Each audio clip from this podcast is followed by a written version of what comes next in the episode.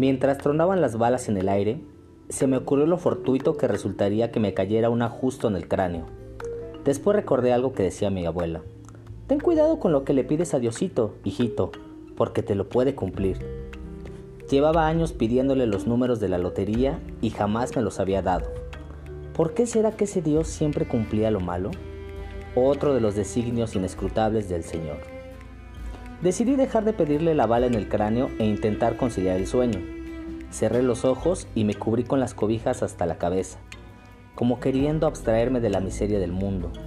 Respira hondo, pon tu mente en blanco y cuando menos lo sospeches, te encontrarás en el reino de los sueños siendo el protagonista de tu propia historia. Me repetí esto durante 10 o 20 minutos, pero sin éxito alguno. Abría los ojos y continuaba en el terreno de lo consciente, de la nefasta realidad.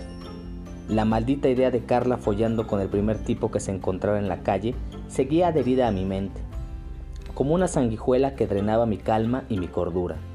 La razón y la ética me decían que no tenía motivos para sentir celos, que ella era una mujer libre, soberana de su cuerpo y sin compromiso alguno hacia un servidor.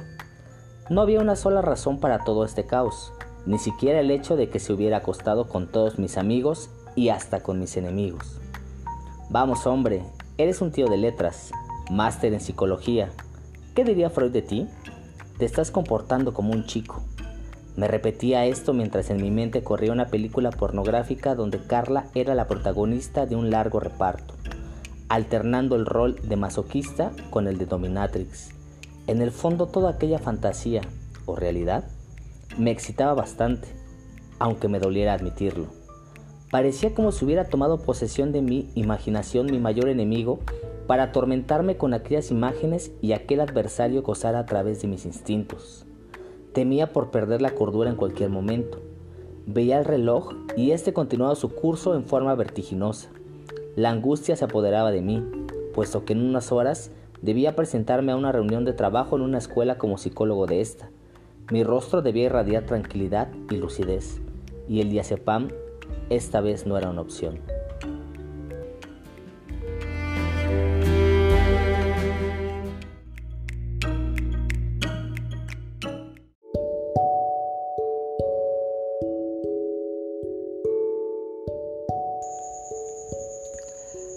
Poema sociológico post-Mochairo. ¿Alguien se acuerda de Bauman?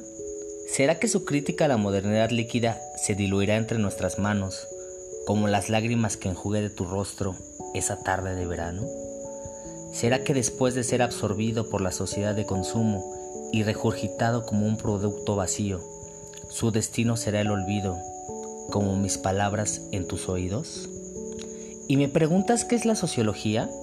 Sociología eres tú, fenómeno dado y resignificado en constante cambio, dominación y alienación, dialéctica entre el dolor y el amor, el olvido de la revolución que busca la función, la fachada, el medio y los modales que se aferran al rol de Chairo soñador. Y me pregunta si soy X, Y o millennial, marxista, funcionalista o hermeneuta, si cuando te miro me vuelvo quimera, posmoderno sin método cualquiera. Te amo, te amo, a la estructuralista francesa. ¿Cómo? Como al tu ser a su princesa.